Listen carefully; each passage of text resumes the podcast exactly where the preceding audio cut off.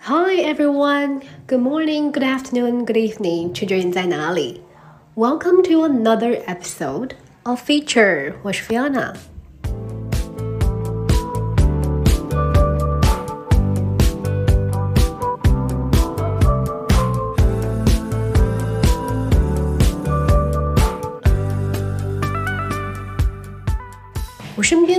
一直有不少朋友会来问我关于英语口语的问题。我也知道很多听友也是因为我最开始那几期英语相关的内容关注了我。最近这几个月呢，我自己刚好也在做一些英语相关的小产品，接触了不少成人用户，发现大家在英语流利输出这件事情上，多少都是有自己的卡点的。有些呢，可能是觉得。自己一直以来是哑巴英语或者是 Chinglish，所以不敢开口。有些是工作之后不知道怎么给自己找合适的老师，有些可能是看了听了好多好多方法，觉得眼花缭乱，行动不起来。又或者是觉得好像自己一直在努力，但是又看不到什么效果，因为不像以前在学校还有各种量化的考试等等。总之，成人学英语嘛，就是。尽管痛苦的原因是如此的不同，但相似的是都是挺痛苦的。今天这期节目呢，你将会听到一位大龄英语学习者阿夏桑的现身说法。以上提到的种种这些卡点，他都碰到过。那他是如何用五年的时间从哑巴英语迈向流利输出的呢？我们一起来听听看吧。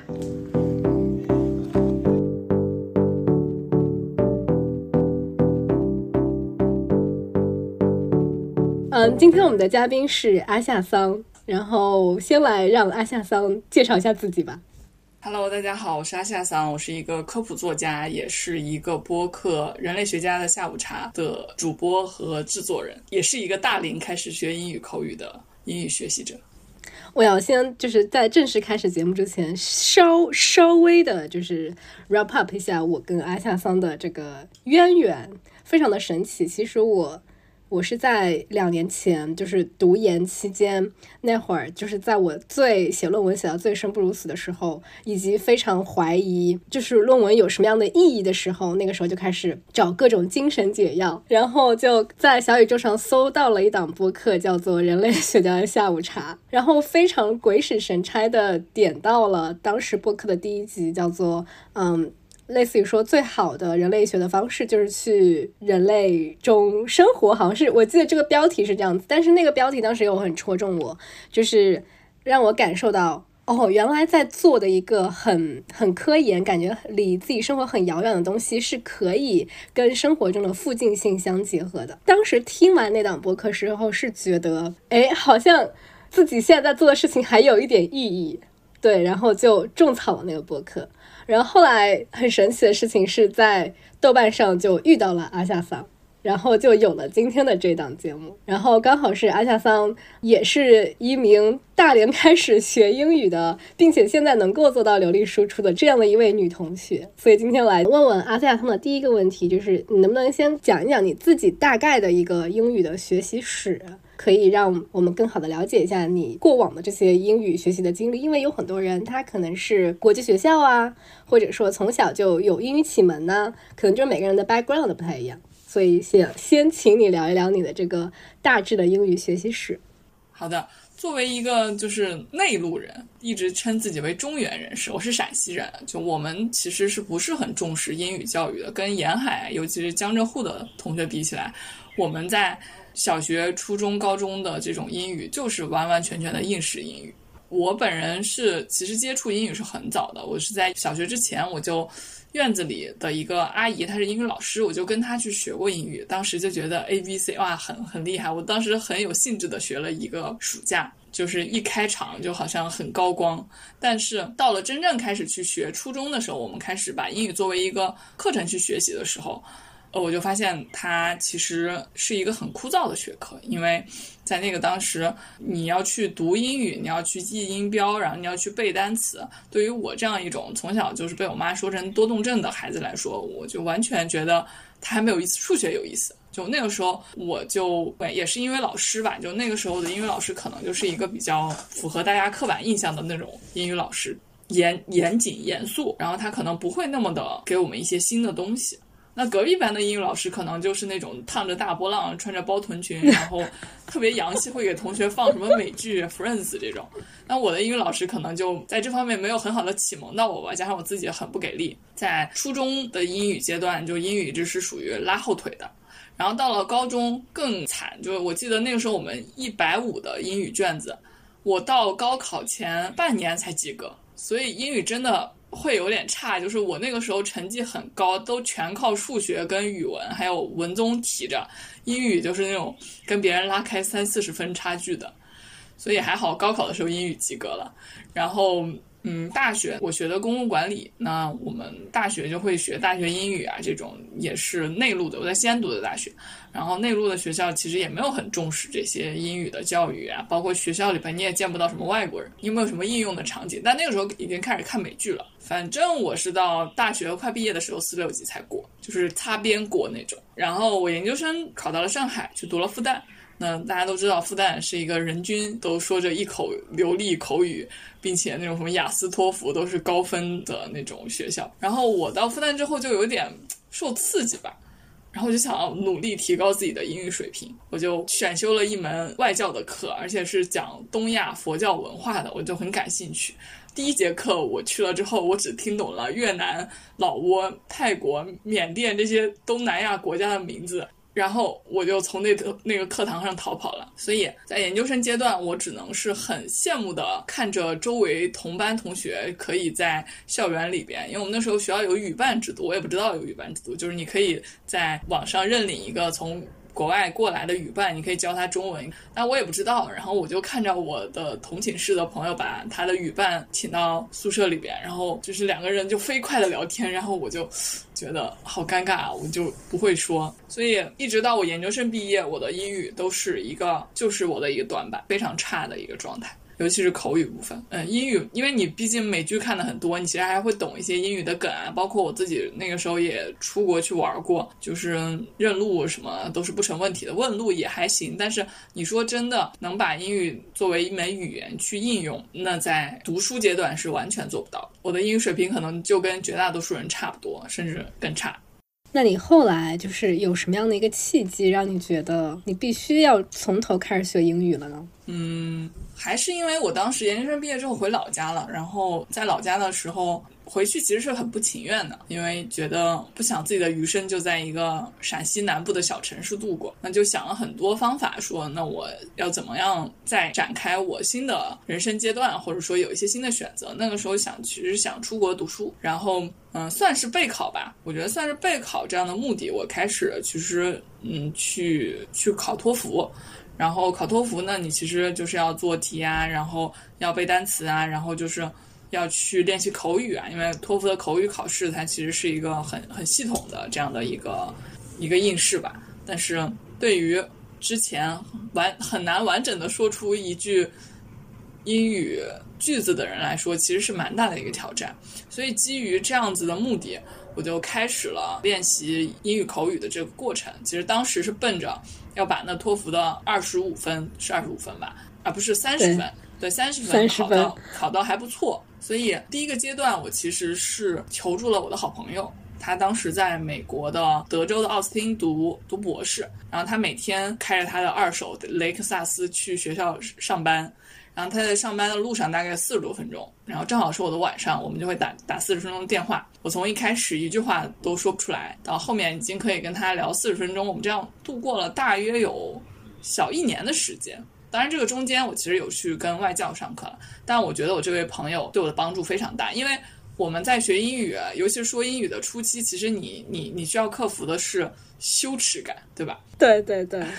就那个羞耻感，简直就是你可以在。就你说英语的时候，你就想用脚趾抠出三室一厅。我这可以抠出一座别墅。我刚开始跟我朋友讲话的时候，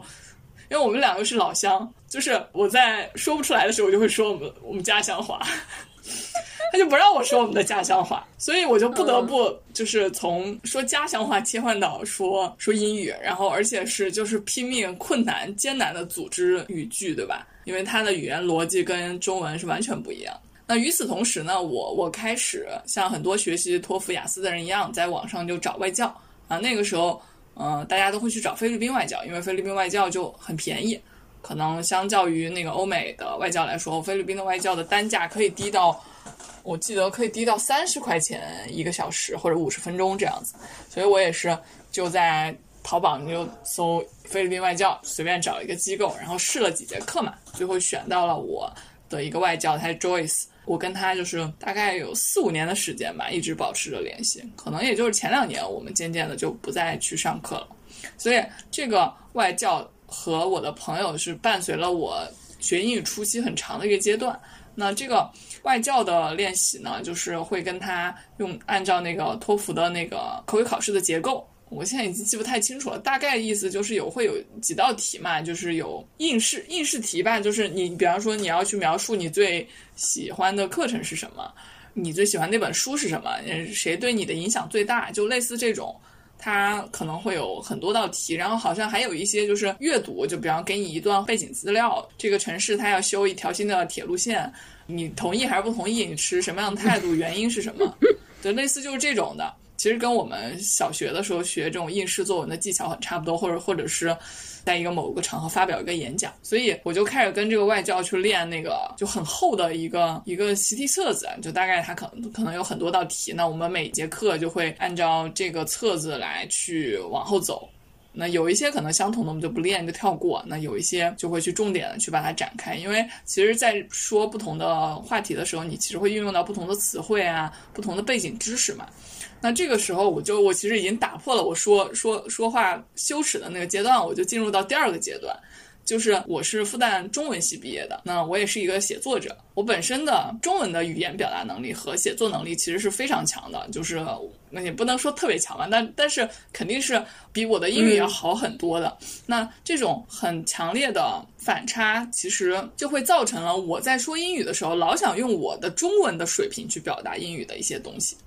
这个其实是刚开始学第二门语言的时候，尤其是成年人的一个大忌。因为如果你是小朋友，你你你在学英语的时候，你可能还是在会用你的那个同等的中文水平去说英语。但是如果你已经是一个硕士研究生毕业，然后可能已经在网上写过很多的内容，而且被大家都认可的时候，你其实对你的语言表达能力是很有自信的。那你想要去用英语表达你的想法的时候，其实这个语言一定会限制住你。其实，在这个阶段，你就会面临到被你自己困住了。比方说，托福一道试题说 “What's your favorite book？” 你最喜欢的书是什么？我就开始想写什么呃刘慈欣的《三体》啊，呃这个对，什么波伏娃第二线。我靠，我连他们的中文名字、英文名字怎么该怎么说都不知道。那更不要说你要去用你很有限的词汇量和蹩脚的英语表达去。表达你真实的感想了，然后我就开始跟我那个美国的在美国读书的朋友吐槽，他说你在学英语的时候，你应该先把自己拉到一个就是很单线程的这种状态里边。你你如果老是想着用那个什么三元四次方程去解答你 目前的一元一次问题的时候，你你就会把自己困死啊，对吧？因为你的能力虽然你有这个。语就是嗯，逻辑思考的能力，但是你的表达是受限的，所以那个时候我就不得不放弃我硕士的中文水平，把自己当做一个小学生一样开始去说说英语。那下次外教再问我 What's your favorite book? My my favorite book is a dictionary. Why? Because uh, it's very helpful my my vocabulary. 就是，然后其实你也在这个过程中，你就是要去搞一些标准答案，对吧？因为无非每次他有一些同样的提问，说，哎，谁谁是对你影响最重要的一个人？啊，你在家族中谁的关系是最好的？啊，为什么这个人 inspire you？然后那所有的回答都是，哦，my grandfather is，就是你就可以想到一套统一的模板，因为你的目的是为了应试，你是为了提高你的口语的那个成绩。所以也很搞笑，我跟你讲，就是我在那样子的一年多过后，我就去考托福，我考了六十分，就是 就是我考我考了六十分，满分一百二吗？对，我考了六十分。我第一次考托福考了，但是你知道吗？我的口语跟写作都是二十分，surprise。我的阅读跟听力很差，因为我那个时候就。集中精力搞口语，其实也没有也没有多集中了，就是我每周跟外教上个一两次课，然后跟我朋友打电话，但是我其实也没有在做那个托福的那个题啦，就是大概那个真题我可能也就做几套那样子，还是在拖延这个事情，你没有没有真的下一个决心，因为包括我想出国读书，我专业我都换了四个，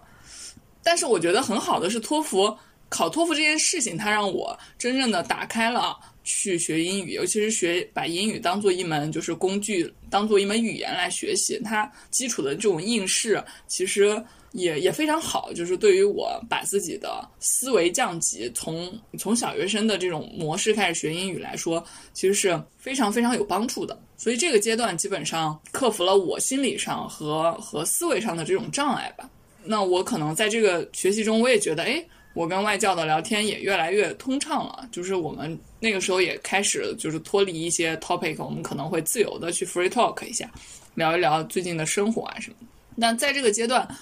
在平常的生活中，我就开始就是需要去提高一下自己的一些基础技能了，比方说语音、语调，还有就是一些词汇的拼读。那这个时候，我选择了一个非常可能在别人高中或者大学阶段都已经使用过的一个就是方法，叫影子阅读法。那这个时候，我开始大量的就是去去听，但是我选择的内容其实是比较适合我那个阶段的。我那个时候主要听 English Pod 和那个空中英语教室，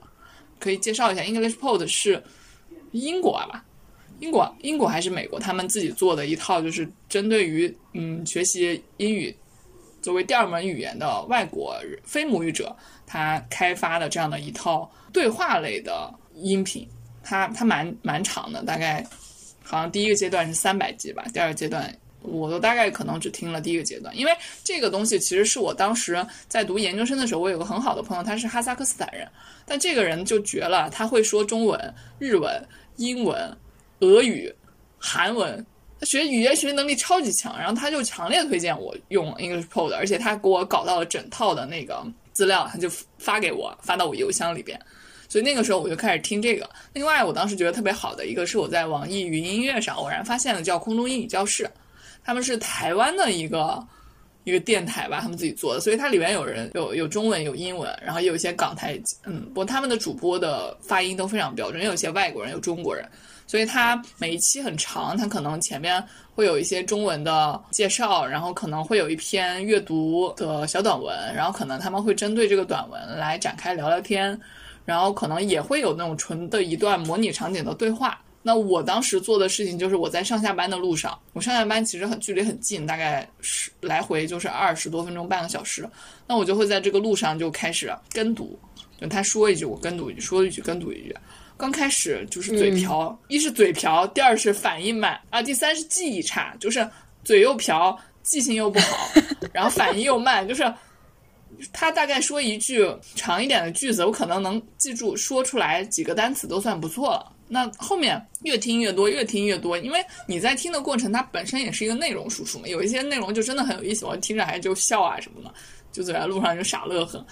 它其实也是进阶的嘛，它的词汇啊，它的内容啊，它就是在不断的拔高。那在这个过程中，我就渐渐发现，哎，我可以很完整的去复述很长的句子了，就是那个影子阅读的效率和效果就会越来越好。那这个时候，等一下，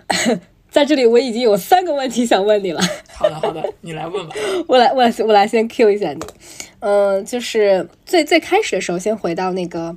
你开始找外教那个阶段。嗯，因为我身边可能会有很多人，可能现在是处于跟你一样的一个状况，是他们也成年了，然后大学的时候可能也一直是应试的教育这样上来的，没有没有这个说很多口语啊，然后现在工作需求啊，还是出海的需求啊，对吧？他们可能会需要开始啊提升他们的英语口语，然后他们开始就是网上去找很多的外教资源。那么你在找外教资源的时候，你当时有没有碰到过，就是你觉得这笔钱花的很冤枉的外教，嗯，觉得很浪费，或者说让你很不舒服的这种？嗯，没有，我我觉得我我比较直接吧，就是首先我去那个外教平台，它是可以试课的，本身就很便宜嘛，你就可以试两三个人，我也就试了两三个人之后，我就选了我这个外教，那我们就一直合作了，从二零一六年到二零二零年。四五年的时间，哇，好久。对，那你选择你选择他，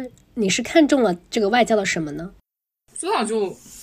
觉得人还挺好的吧。就他说他发音很清晰哦，这一点我觉得可以给大家一些参考。就是因为菲律宾是一个就是英语作为官方语言的国家，那他的所有的人也不能说所有的人吧，就是他们的人是在会生活和那个书面啊，就教育上他们是会使用英语的。那他们其实是英语的母语者，然后这些外教呢，他们一般是会具备一些就是类似教师资格，他之前可能在小学、中学甚至大学任教过。嗯，那他们基本上，而且菲律宾人的整体的就是年轻一代的受教育水平很高嘛，所以他基本上都是本科毕业，也有一些人会是那种什么英语教育毕业。我这个外教，反正，嗯，他在全职的转成这种线上的 freelancer 之前，他其实是在那种教育机构工作的，所以他的教学经验是蛮丰富的。那嗯，如果非要总结他的优点的话，我觉得第一，他很耐心，这种耐心和鼓励会支持我，就是打破那个最初的那个羞耻阶段嘛，对吧？嗯，就像你说的，其实我为什么没有选择另外那几个试课的老师呢？可能就是那种我没有感受到在那个初期很强烈的那种安全感或者被支持的感觉。嗯，所以这个我觉得对于初期的学习者来说也是很重要的，就是你你一定要毫不犹豫的去选择那些。让你更觉得被支持到的教师外教，因为可能就是像我们小学的时候那个启蒙的英语老师一样重要。所以，如果你觉得这个人让你不舒服，或者是有什么样的情况，你就毫不犹豫的换掉他就好了，对吧？所以，教之于这个老师，可能可能对于更初期的你来说，最重要的是他能够让你觉得安全、被支持、舒适，对吧？其实，因为我学习很多的技能吧。就是，或者拿一个不太恰恰当的比比喻来说，那个在学习外语的那个阶段，其实我同时也在做心理咨询。我就是我之前写了一篇文章，说在老家那六年，我其实没有停止两件事，一个是学英语，一个是做心理咨询，一个是向内探索，一个是向外探索。那我跟他们的见面频率，就是跟我的咨询师、跟我的外教见面频率，几乎都是差不多一周至少是一次，或者咨询师有可能两周一次，外教会一周两次这样子。那他们其实是你生活中很重要的一个组成部分，对吧？嗯，他们你跟他们关系的绝对不仅仅限于你们课堂上的这这五十分钟，或者说你们咨访关系的这一个小时，它是很重要的，就会跟你当下的生活互相影响的。所以在这个人的选择上，你一定要相信你自己的感觉。那我很幸运，我我选择的呃两位咨询师和这一个外教，都让我就是被被支持到。就甚至我的外教在某些程度上，他在那四年，嗯，我觉得我很艰难的想要从老家那样的环境中挣脱出来，我想要去探索自己，我想要去闯外边闯荡，我想要去辞职砸掉铁饭碗，他都给了我非常大的支持。他更像我一位遥远的朋友，他更像我的一个姐姐，所以就是我觉得一定要慎重的对待你跟你外教的关系。如果他让你觉得不舒服，你就换掉就好了。毕竟你说了算，你付钱。那我觉得很替你开心的一件事情是，从你的对话当中，我已经感受到最开始的时候，你可能还没有办法输出什么东西，但是从这个结果来看，你们已经能够进入到比较深度的一些对话了。到后期的时候，对吗？对，其实大概我觉得比较。我自己感受，嗯，比较明显的是，就大概可能前一年嘛，可能前半年到一年的时间，你还是在停留在很表浅的描述，this is a book，这个 book 说了什么东西，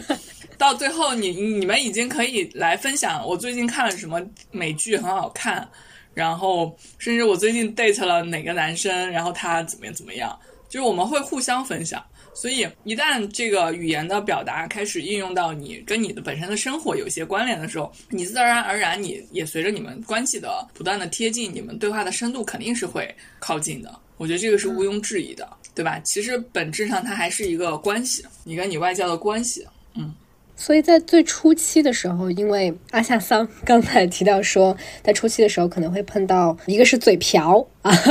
类似于这种就就是说不出来啊，还有就是这种可能是有很强的心理落差，比如说原本的这个所谓的中文强势思维，现在要突然变成英文小学生的这种心理落差，就是当你在面对这种心理卡点吧，或者说是。心理障碍的时候，我能感受到的是你身边的支持系统对你来说很重要。嗯，我觉得对每个人来说，你的支持系统都是支持非常重要。就是心理学上我们讲叫社会支持嘛，社是社会支持关系，包括你的工作、你的事业、你的朋友、你的家庭，嗯，可能你的咨询师、你的医生都是你的支持系统。那你有没有有意的去建立你的支持系统也是很重要的。比方说，对于跑题了，比方说对于就是很 很很需要社交的人来说，他每周去社交两三次，而且他有意识的去拓展不同的社交人群，那其实这就是他的支持系统。那对于有一些喜欢独处的人来说，他可能一个月一次跟朋友见面就够了。那这一个朋友也是他的支持系统中的一部分。所以就是，那我可能比较有比较幸运的是，我有了一些说英语的支持系统，嗯，对吧？你你在寻求这些支持系统之前，你会有很长时间的这种 self blaming 之类的吗？因为我身边确实有很多的学生，呃，还有呃一些朋友，他们就是会陷在那个觉得我自己英语说不出来，然后我是 Chinglish，我无法表达，然后我不敢去找任何人的帮助，怕他们笑话我，就是会有很多这样的，嗯。Never，我觉得第一是你不去解决这个事情，没有任何人会帮你解决，因为它不是做作业或者写一篇论文，你可以找人代写，你可以怎么样？说话是嘴长在你自己的脸上，你没有办法让别人代替你发声。如果你不开始去练习，谁能帮你？然后说一个很鸡汤的话，就是。以前那个蔡康永说的，说十五岁的时候觉得游泳难，然后就不要去游泳。然后十八岁的时候，你遇到一个很喜欢的人，愿意去游泳，你说哦不会游泳。然后你十八岁的时候觉得英文难，然后不想学英文。到二十八岁的时候，你出现了一个很棒的啊需要用英语的工作的时候，你会说啊我不会耶。那你能怪谁啊？你自己不会，你你你一定要自己去，就是就是我自己是这样的，我是我其实是一个，你可能也听出来，我是一个非常自信的人，嗯，就是我在。绝大多数的领域我都非常自信，那如果这个领板块我不自信，我会怎么做？我会加强它。那但是取决于这个东西它对我的不自信的程度有没有影响到了，已经影响到我整体的不自信了。那英语就是这个短板中的短板。我记得非常清楚，我在读研究生一年级的时候，我有一次在跟一个出版商聊一个旅游的选题，我想说那个 Lonely Planet，然后我我说到 Plan。Lonely plan，我就闭嘴了，我就我不确定我我那个发音正不正确，我就我就马上改口说孤独星球啊。然后呢，就是这种东西是你自己可以感受，当然别人不会有任何的波澜。嗯，在当在那个当下，你说话的人不会有任何的波澜，但是你有可能自己已经就是恨不得找个地方挖下去了。对，那对于我来说，我想要去解决的就是这样的一种困境，而甚至我读研究生的时候。我拿过我们学校的二等奖学金，但这个前提是我的英语是 C，你知道，就是 A，比方说是十分，B 是九分，C 是四分，所以说明我其他科的成绩非常好。我我如果不是这个 C，我一定可以拿一等奖学金。嗯，所以这个玩意儿就已经影响到我的生活，倒也不至于影响到我的呃我的整体的，就是我对自己的一些要求吧。我觉得它限制住我，比方说，同样的，可能有一个活动，可能来演讲的人是加英是说英语的，那我可能就没办法去，对不对？我可能就会因此退却。我觉得退却，我觉得嗯，这个我不太会说，嗯，我可能听的也不是很好，或者说就是有一个工作需要用英语，那我不会。当然，在那个当下没有考虑那么多啊，我只是想解决。我那个开口说的问题，我可以在任何场合、任何时间大胆自信的说出 “lonely planet”，其实我现在说的没有那么标准，我也可以就是大声自信的去说出这两个单词。那在这个之前，我已经克服了非常多非常多的羞耻的部分、不自信的部分，但是也只有你自己可以做到，对吧？别人外教跟你就是上，哪怕你上再贵的外教课，你上一千块钱一一节外教课，两千块钱一节外教课，外教在那叭叭叭的说，你自己不开口，嗯，你说我下课了练嘛？外教在你面前都不练，你下课还会练？对，对，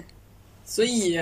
就是我我我，因为我觉得就是我我我也想去总结我去学英语的过程嘛，所以我其实已经就前两个阶段，我觉得这个绝对是适用于绝大多数的成年人的，就是那个羞耻的不敢开口的羞耻阶段和你在中文语言上的这种，对吧？所以就当头一刀缩头一刀吧。你你现在不说，你后面有你后悔的时候。除非你永远的去封闭自己，你不去就是挑战你的非舒适区。我刚开始学英语的前两年，我其实也挺痛苦的。我觉得，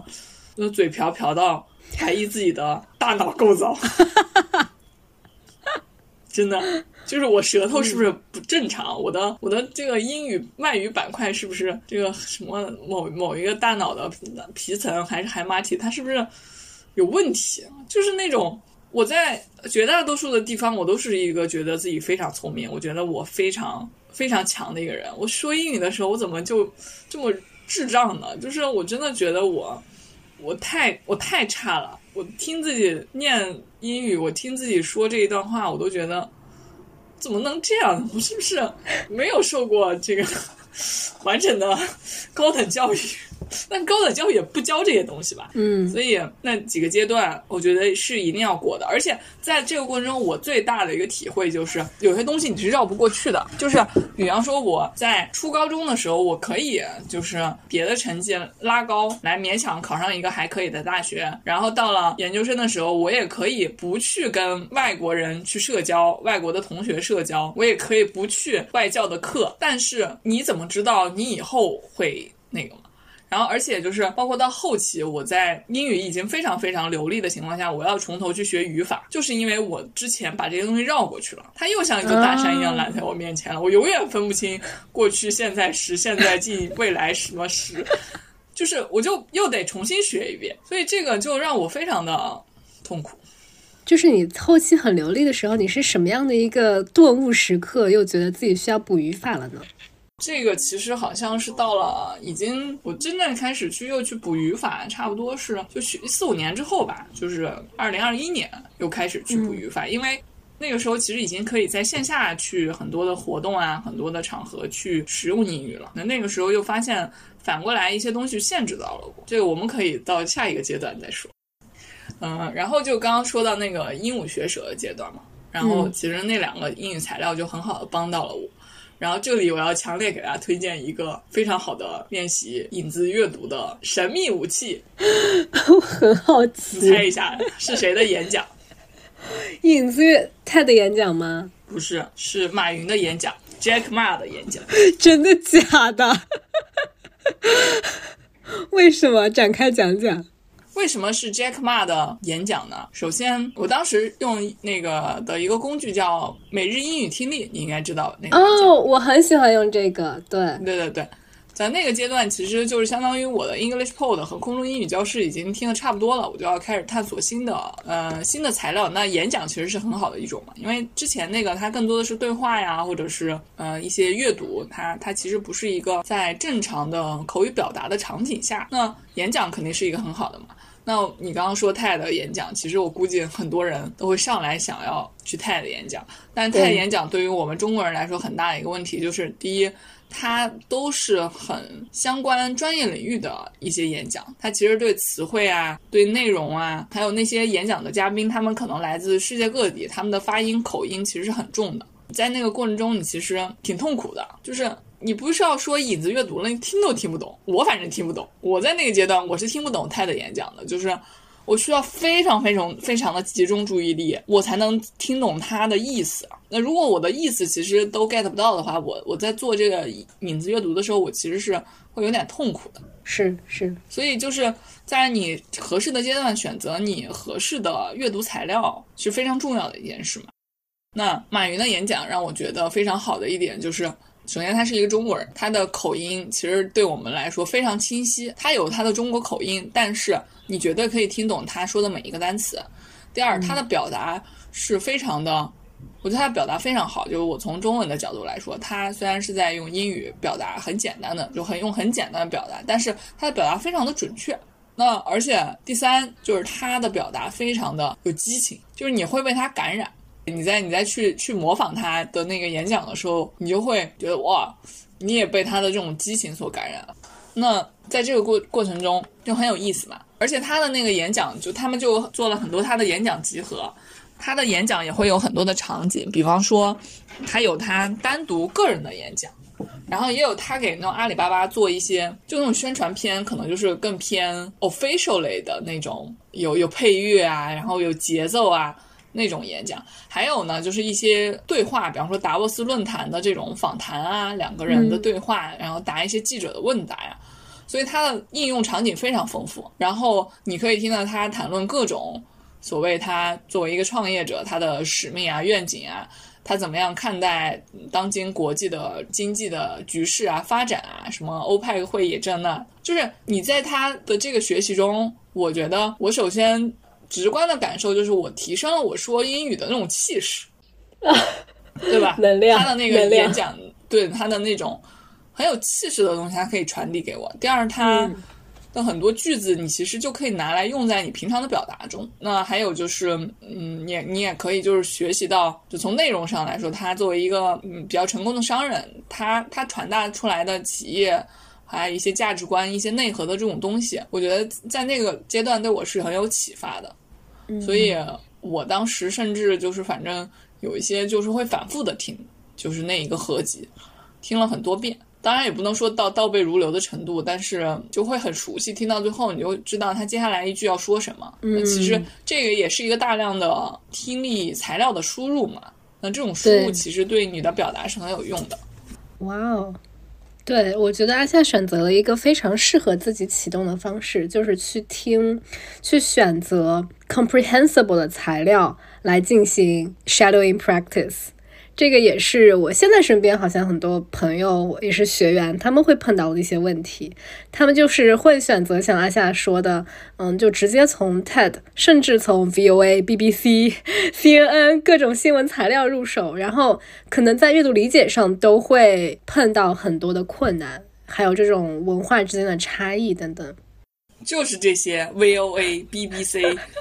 什么玩意儿。害得我们这些刚开始学英语的人，在从一开始就放弃了。对，谁说的？一开始就是大学的时候，我也真的，我大学的时候我也听过 VOA 慢速，而且在操场上跑步的时候就会听。嗯，这玩意儿一点用都没有，我告诉你，千万别听。就自己也不感兴趣，然后文化差异也比较大，专业术语又太多，就真的这个门槛太高了。嗯。太高了，真的太高了，所以一定要去听听我说的这三个空中英语教室 English Pro 的，还有马云的演讲。我觉得起码是对我来说，我现在过去了好几年，我还是能够告诉你，我觉得他们很有用，他们很好用。哎，我可以在这里补充一个吗？在阿夏的基础上补充一个，那个我想我想推荐的是那个 Roundtable China，他的那档播客，他应该也是做了十年了吧？那他就是几个中国人聊中国的事情，但是是用英文聊，偶尔会有一些这个就是外国的嘉宾过来，然后我也觉得主持人他们的那个聊天是让我让我觉得会比 CNN、VOA。这些好懂很多很多，因为就是觉得他们用的很多 expressions 是我们从小到大学起来的这种东西，就很很听得懂。对对，包括现在其实那个播客比较流行嘛，然后你可以其实用那个苹果播客，在就是苹果手机自带的那个苹果苹果播客，你都可以找到很多英文的播客。像我我说那个什么，我觉得 Jordan Peterson 的播客。都比 VOA 好听。对，所以就是还是听你感兴趣的吧。这个对，这个兴趣是最好的老师。这句话真的是一点都没错。没错，没错，没错。对，然后我就快速的去说一下我的后面三个阶段吧，啊，嗯就是三四个阶段，我总结了，就是，嗯、我在跟外教的那三四年的时间里，后面其实我们更多的是 free talk，我们没有什么聚焦在嗯、某一个话题上，也没有任何的材料，我们就是不断的去应用，就是我就不断去运用，我每天就跟他，就是每次上课我就跟他聊很多话题。然后有一阵子，我就会比较有意识的拿一个本儿去记录，比方我们今天就聊那个化妆品，你你不会知道那个化妆水怎么说，就是你什么粉底啊怎么说，对吧？你其实是有一些专门的名词的。我记得特别搞笑，我第一次去泰国的时候，我我去那个美容专柜，去兰蔻的美容专柜，然后闹一个笑话。我当时想买那个粉水，那边很便宜，我说我想要那个 water，然后被我那个朋友笑了。water，你知道你知道该怎么说呀？化妆水该怎么说呀？对吧？那那我们在呃那 对，然后我就跟那个外教就会去聊很多，比方说嗯聊美剧啊，聊聊化妆品啊，聊各种东西，就是去聊很感兴趣的这种话题吧，就是女孩子的话题，就 girls talk。你就可以聊很多，你甚至可以骂、痛骂某个渣男什么的。就那段时间，他对我的情感状况也是了解的一清二楚。因为就约会了新的男生，会告诉他什么啊，最近啊有一个还不错的，嗯，聊一下这样子。所以到了那个阶段，我觉得 OK，我的就是单人的口语表达已经非常非常的流利，非常非常的嗯清楚了。我已经可以跟他去讨论一些比较深度的话题，包括我自己人身上遇到的一些问题，包括然后我看到一个社会事件，我想要去跟他反馈。然后渐渐那个时候，我其实就不太满足于只跟他聊了嘛。然后这个时候就是嗯，正好疫情，疫情二零二零年了。我就被在家里嘛，大家都在家。然后那个时候其实就想，哎，那我想除了跟他聊，我是不是可以再找一些别的外教聊？嗯那个时候就其实就用了 Cambly，然后我就是看了一个博博主的那个推荐，我就去注册了，觉得用上来还挺不错的。所以大概在二零二零年的三到六月，就是我。马上要离开家的那那段时间，我其实用了三个月 Cambly 就买了他那个包月，然后一周你可以上两三次课这样子。然后那个阶段我就开始就是某种程度上走出亚洲，去跟欧美的外教聊天。这其实也是我第一次去跟欧美的外教就是这样子比较深入的去聊天。然后在这个过程中遇到了很多很有意思的外教嘛，然后我也写了一篇文章，就是讲那个我在学英语的这七年里边遇到哪些外教，其中有一个外教，她叫 Jenny，是我在三八妇女节那天认识她的。然后我就当时想选一个女外教跟她 say 声就是 Happy Women's Day 嘛，然后就就跟她聊的就非常意外的投缘。她本身是一个护士吧，然后他们就兼兼职嘛，就做这个挣挣点钱。然后那天很让我震惊，她告诉我她做过一个手术叫 breast reduction surgery。我一开始没听懂，就是我听到 breast，然后我知道是胸，我以为是什么乳腺癌手术。嗯，最后我那一堂课结束之后，我才就回 review 我们的对话，我才意识到他做了缩胸手术。breast reduction，对，什么叫缩胸手术？就是胸太大了，要把胸做小一点。天呐，啊，还有这种手术？嗯，我看一下，我说的对不对？是 reduction 啊，对，就是就是缩胸手术。因为在我们是视频上课嘛，她是一个体型很大的一个白人女性，就大概可能她有嗯有个两百斤吧。然后她当时其实看上去她的胸已经挺大了，但是她告诉我她之前的胸更大。因为我我本身搞康复的嘛，我也很了解，嗯就是女性的乳房如果过于大，它其实会对你的那个下背部还有就是胸椎都造成非常大的影响，它就会导致你下背痛。就很多的女性其实是出于这种目的，因为它已经影响到你生活了。就甚至她跟我说，他说他以前都要就是去干嘛，他都要把胸先放到桌子上，就非常啊夸张。真的，嗯，对对对。然后当时我正好在看一本叫讲乳房的书，就一个科普的书了。我当时也看到一些数据，就全美大概每年会有有三十万名的就做胸部整形手术的女性，但是其中就有十一万女性是做了缩胸手术的，已经相当于是一个三分之一的概念了。所以其实我们老说做整形啊，什么胸部整形，其实可能只有就是百分之六十的人去做了隆胸手术，但是有百分之三十的人去做了缩胸的手术。就是这个完全就是属于知识盲区嘛，对吧？你就不知道有有这么多人想要把胸变大，但是还有三分之一的人想要把胸变小。对我，我今天我今天真的第一次知道。对对对，所以其实当时就是这一件事情让我对 Jenny 的印象就非常非常的好，我就觉得她其实很勇敢。可能虽然在美国来说，这种缩胸手术也会肯定比中国要普遍嘛，就是大家可能会知道有这样的选项，我胸部太大，我会去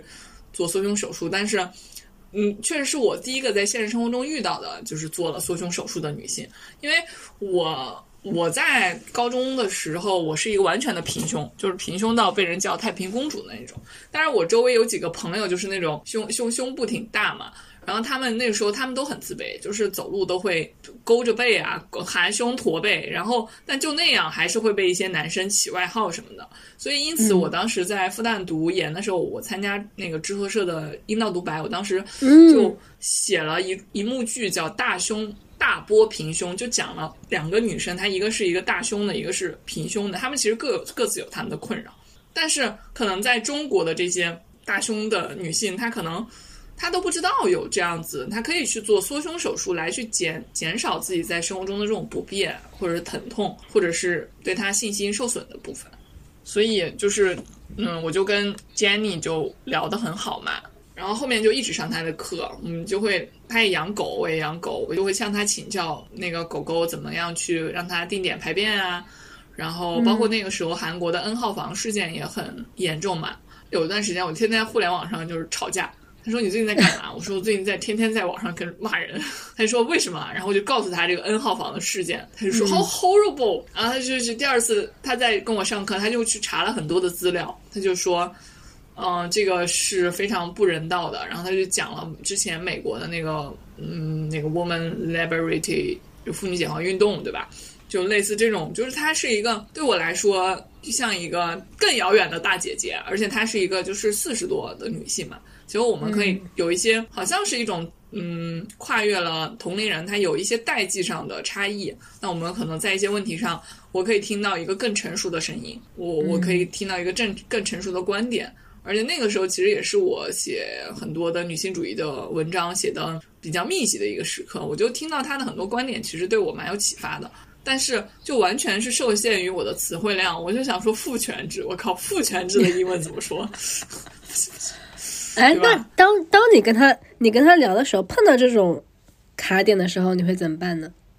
肯定还是会去查一下的，因为比方说绝大多数，这也是我在跟我的朋友，就是第一个。美在美国的那个朋友学到，就是那我不可能所有我不会的单词我都要去找那个单词嘛，我肯定还是要用一些就是从句来把它表示出来，对吧？你就是可以说很多的从句去描述你你不知道的这个单词，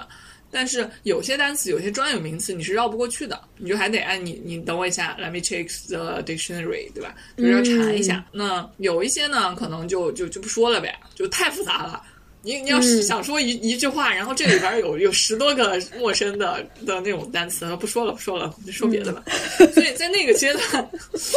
我就觉得我靠，这个我的单词词汇真的限制了我，特别是在一些专业名，因为就是你想要去表达更专业、更深层次的内容，你其实你的词汇啊，你的语法就是你的一个基础。所以其实跟 Jenny 的上课上完之后，就差不多二零二零年的六月份，我就重新就又回到上海嘛，创业做运动康复的项目。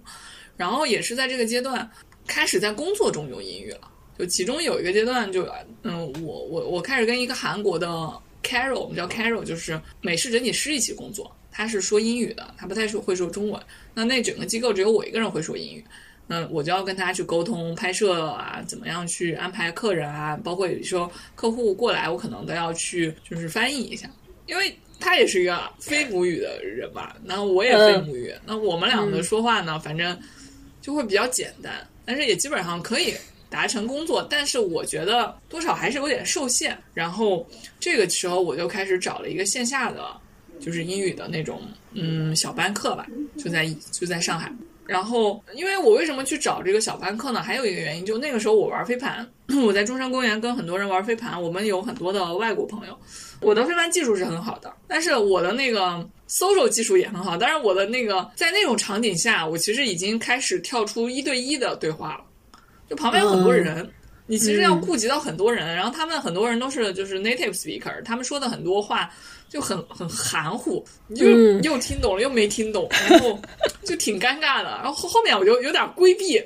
回避跟他们的那个打招呼什么的，所以就基于这两个原因吧，我就去上了一个小班课。那小班课它就是一到八人嘛，然后嗯你就选外教，然后他也会有固定的话题，就大家一起来讨论。我最后发现，哎，好像是这个班里边说的，第一我最敢说，第二我就是说的算是比较好的。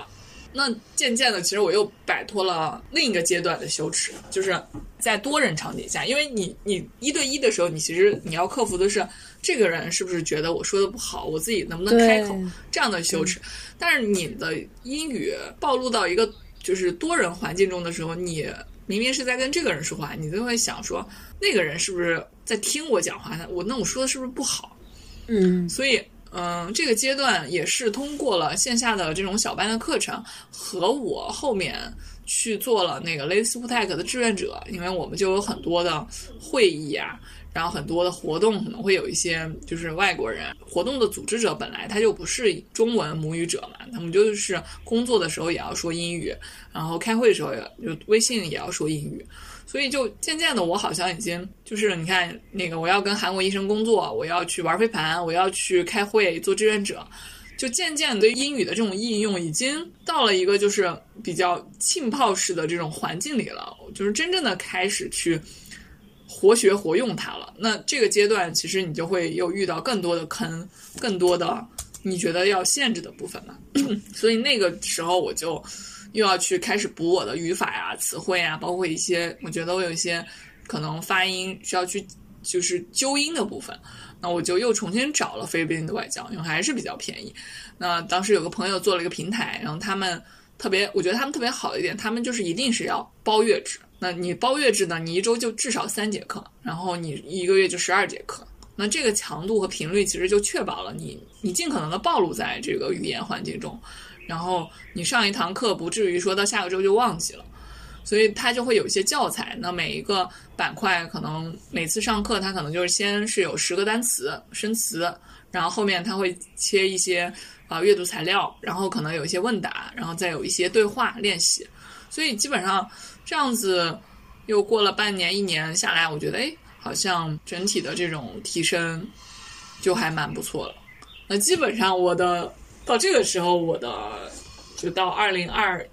一年的六月份，我的主动的学习就告一段落。我出家了，我出师了。这真的是一个漫长的过程啊！正儿八经的要从二零一六年开始算来。对对对。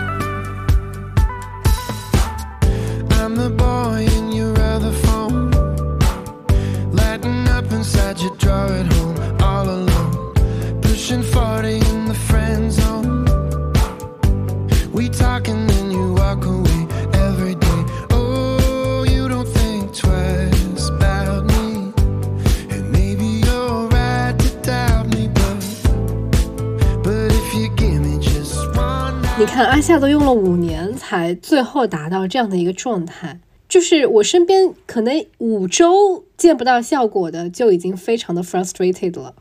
我觉得就是有一本书的名字我很喜欢，叫《反效率》。就是现代社会下边，人们都是去极致追求效率、追求目标、追求结果。那你其实有些很多事情，它是没办法在短期之内你让你看到那个结果和就提升那个效率。那我觉得语言学习就一定是的，因为你成人学习英语，就是你先天的就有很大的劣势，你不像那个幼年的小孩儿，就那种学龄的儿童，不是有什么二语习得理论嘛？他他可以在同时去学两三门语言，他都没有问题，因为他那个时候他的大脑的状态就是。很开放的，可以接接收那么多东西。但是你作为一个成年人，你你已经适应了一套非常完整的呃语言的那种逻辑体系，你想要再去学习一门新的语言，你肯定是会更难的。但是我觉得同样也会更容易，因为你是一个成年人嘛，你有自己的主观能动性，你有你自己的目标，你可能有一定要达成的部分，甚至你的经济能力可能也会比你在读书的时候更强，你就可以去花钱尝试不同的外教，尝试不同的线上的学习方式，对吧？这么多，我其实这这些年花下来，我整个五年，你你猜我花了多少钱？你算过了吗？我算了一下，让我大概的想想，五万，就三两三万块钱吧。因为那那还那还挺 reasonable 的这个价格，对，非常便宜，因为你那个菲律宾外教很便宜嘛，你就按四十块钱一节课算。我上五十四十节课，我上一百节也才四千块钱，但我绝对上了不止一百节，我上了可能几百节。然后真正贵的就是那个线下的小班课，我当时其实也就去了十次，十次一次可能一百多、两百多吧，两百多，那三千块钱。然后 Cambly 包月贵一点，可能一两千，所以就两三万。我觉得学英语是我最省钱的一笔投资。我学别的什么运运动康复，我学什么瑜伽、普拉提都比这个贵多了。这么长的时间我才花了这点钱，而且我收获了什么？我收获了我现在可以用英语做两个小时的 presentation，我可以跟一群人用英语，就是那种来自世界各地的人一起谈笑风生。就我觉得他他帮我打开了很多很多扇门。就是那天我去参加一个秘鲁音疗师的一个活动，音音乐疗愈，然后我也是第一次去他的工作室，然后我就去晚了，我就坐他门边上，然后他他突然说：“你帮我翻译一下。”然后他就开始讲英文，然后我就临危受命，而且他讲的很长，而且他讲的很美。他虽然他也不是那个英语师弟，但是他讲的其实他讲的挺美的。他说那天是个满月日，那满月日是一个是、就是在在他们的民族里面，满月是代表着狩猎的，嗯，那所以满月代表着什么样的含义？他就讲非常长，然后我就就是宕机了一下子，但是我马上就能够用我硕士的中文水平去帮他翻译，那在场的人就也都能够 get 到他的意思，嗯，他也懂懂懂一点中文嘛，所以我在翻译的时候他也会点头，这就是那个两个周前的一件事情。这件事情就让我觉得非常的鼓舞。因为为什么还是想了解艾夏最后得到了什么，或者收获了什么？当时这个问题问出来的时候呢，是因为身边呃现在不是有这个所谓的这个双减政策，对吧？If you know that，然后包括有一系列的政策，然后我就会在网上可能看到很多家长，嗯、会在一些视频下面就留言，就说不要学英语了，就是孩子们把中文学好就可以了。所以我就是非常的好奇，这些英语学好了的人，他到底有什么样新的收获？那刚才从阿夏的这个故事当中，也可以看到，就是其实有很多的可能性，有点像是你刚才说的那个蔡康永的那句话，就是十十八岁、二十八岁，他那个机会来临的时候，是你是一个 ready 的状态。对对对，而且就是我觉得语言跟其他的技能不太一样的一个点，对吧？语言它是一本质上它是一个工具，它是一条路啊，它是一扇门。然后游泳、骑自行车这种，它它只能帮你就是去拓宽这一小片领域，但是语言它却可以，你打开这扇门之后，你既可以用这门语言去学游泳，你也可以用这门语言去学骑自行车，你可以看到非常非常丰富的。超出你原本认知的一个崭新的世界，对吧？那对于我们这一代的年轻人来说，我觉得可能一个很有用的点就是语言可以当做一个去检验某些信息语言是否准确的一个工具嘛，对吧？别人这样说这个东西，嗯、是他说微波炉不能用，嗯、是智商税。那你去呃，这个是这个自然杂志发发表的非常严谨的。科学杂志说微波炉不好，有有辐射。那你就是 Nature 官网看一下，这个 Nature 到底有没有发表这样的观点？这也是我我本身作为一个科普作者，我非常在意的点，就是我所引用的这个信息的来源是否是准确的。呃，如果国内没有更新的研究，我能不能看看国外在做什么样的研究？你可以交叉论证嘛？OK，那那这个东西没有问题，我可以把它写进我的 reference 里面。打破信息差，很重要的关键。对对对，很重要，很重要，对吧？对于我们当当下来说，这是非常重要的一个很有用的。所以我我一直在跟身边的朋友说，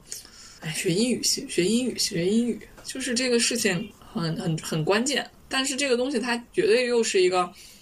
肯定不像种麦子、种种水稻一样，你就当年种当年收。这个吧，它有点像种种苹果、种梨子，你你要种下去，它要先先发芽，它长个一个小树苗，慢慢的长到一定的高度，它才能结果子。但是你不能因为它没结果子就把这树铲了。那我非常的好奇了，整一个过程当中，就是它很缓慢嘛，它非常的缓慢，有的时候它这个果子长着，你可能都不觉得它在长。当你碰到这种感觉，一切是。停滞的时候，比如说你语言学习，你看不到，没有办法像其他的，比如说你学其他学科，会有一个很显性的分数啊，告诉你你今天跨考了多少分，然后你进步了多少分。当你现在在这样成人之后学语言嘛，更加没有这种评估体系了。当你觉得一切是停滞，或者说你到了一个瓶颈期的时候，你是怎么样让自己前进下去呢？或者说鼓励自己持续学习下去呢？首先，我从未感受到过这种停滞和瓶颈期。我一直觉得我在进步，因为我的基础是很差的，我的底子是很差的。我一直在看到自己在进步，我一直可以感受到我的进步。前提是我一直在学习，我一直在没有放弃这件事情。如果你感受到停滞，你如果你感受到无法突破瓶颈，其实你可能学的不够。或者说你应用的不够，因为你我们成年之后，我不是一直在学英语，我一定是在做其他的事情，我不可能单线程的只进行这一件事。我要工作，我要生活，我要去学其他，我要运动。你学英语只是一个见缝插针，或者说一个就是你你你日常的一个很小的组成部分，但是它只要渗透的够多，你一定会感受到你的变化，你的进步。我现在可以非常自信的说，我把我那一块最短的板给补上了，甚至它已经。可以在某些场景下成为我的长板，比方说我在做运动康复的这个领域的内容的时候，比方说我同样面对的很多人，他都是体育背景出身的。我哦，我之前就考那个上体的博士，我英语考得很高，考九十多。然后那些，因为我当时考完，我也不认识谁，然后我就随便搭讪旁边的人，我说你你觉得今年难不难？他们都是那种高校 高校的体育老师，都考了两三遍了，你知道吗？他说专业课还行，英语我觉得有点难。我说英语很简单呀。然后那个一放榜，我 说我靠，我英语很好，成绩挺好的。但是其实我也想要补充一点，就是我在这几年的学习中，我其实是重视了口语跟听力的练习，而忽略了阅读的练习的。所以，我从去年开始，我有一点意识的重新去找到了适宜自己的，呃，阅读材料。你猜是啥？阅读材料，开始读原版书。我读那个就是书虫，然后，然后大概那个是高高三、高三、高二到高三阶段的书虫。我我初中的时候开始读这个书虫，就是那一系列，对不对？对。然后我觉得，哎，这个这个挺好读的，挺有意思的。虽然我读的不是很多，但是我觉得它它适合我。因为我其实之前买过挺多原版书的，就是我只要一出国，我去香港或者我去国外去新西兰什么的，我去到看那种原版的书那种书店，我都去买一两本书。但最终他们的结果都无一例外的就放在那儿。我从来没有完整的读过一本英语书，这其实也是我的一大痛吧。另外一个痛，但是它不影响我的生活哈。我也在你就第一期播客留言了嘛，我说这个就是。就一开始就想把标准拉得很高啊，去读一些这个很很很好的原著啊什么的，你其实真的是做不到，你能力有限。我一直在跟别人讲，就是说你做不到，你不想做和你真正的能力受限，它其实是是不同的事情。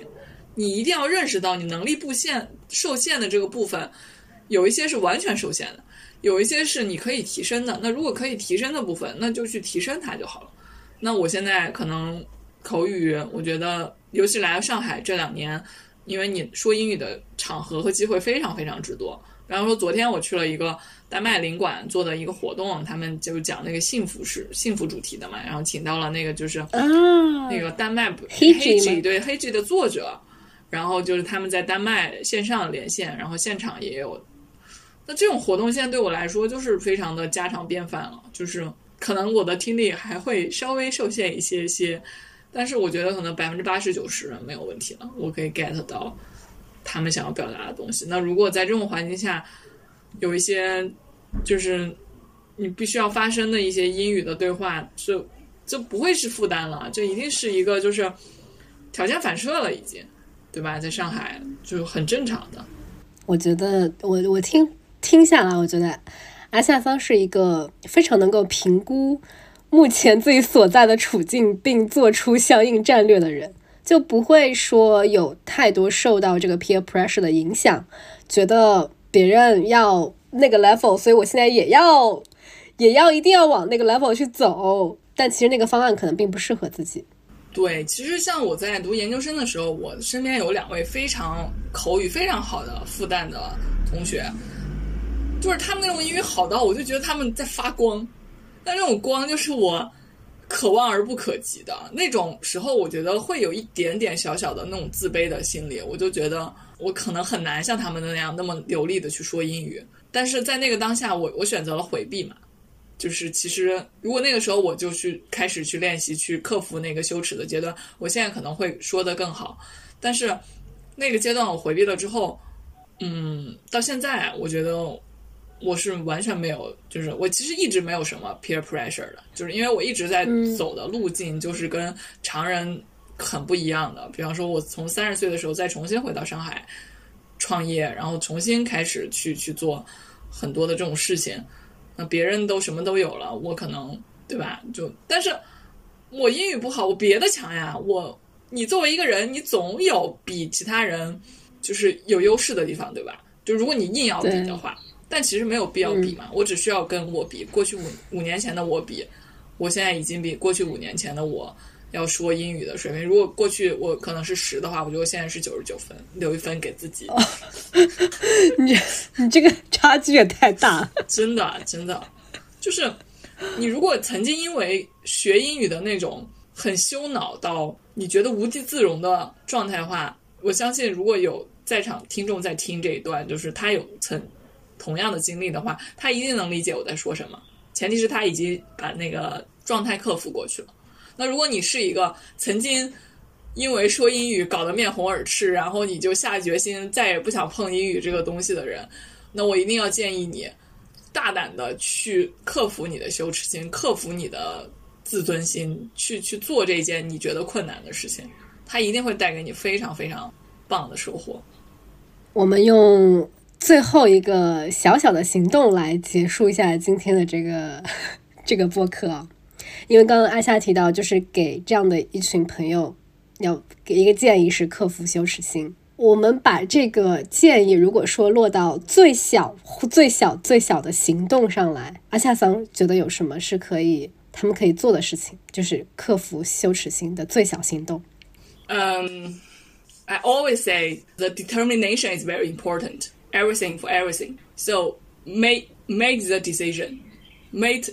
make the determination which you want to learn English well. 你最后来的这一段英文就是猝不及防，就尬聊啊，对吧？就我我现在我我觉得我不会在乎我我讲的好不好，我的口音是不是正确，我只要去能够表达我，我只要能够去沟通就可以了。我肯定也会有过那个就是纠结自己的口音啊，纠结自己的发音的那个阶段，但是马云都。可以去达沃斯论坛那样说，我还 care 什么啊，对吧？只要别人能听懂我在讲什么就好了。How are you？雷军的 How are you？Fine。可以的，可以的。我今天算是 get 到阿夏桑在其他节目里面所体现出来的，就是勇气和力量是什么？对我觉得这两个点还蛮触动我的。谢谢，我就是也很感谢可以有这样的机会，然后可以去分享我学英语的这种经历，因为我其实一直想把它写下来，但是因为我觉得这是一个很大的工程，所以今天也借着这个机会把它表达出来了。对我一直很拖延这件事情，然后就是我们其实在这个里边也提到了很多的英语的学习平台啊，然后外教啊，还有就是各种各样的资源，就是也一定要。结合你自己当下的阶段去去选择，我觉得这个是蛮重要的。对，很容易眼花缭乱，然后就是蜻蜓点水，这个试一下，那个试一下，对对，最后可能就都去试一下吧，先试一下，然后看一下哪个更适合自己。好的，谢谢阿夏，谢谢美好。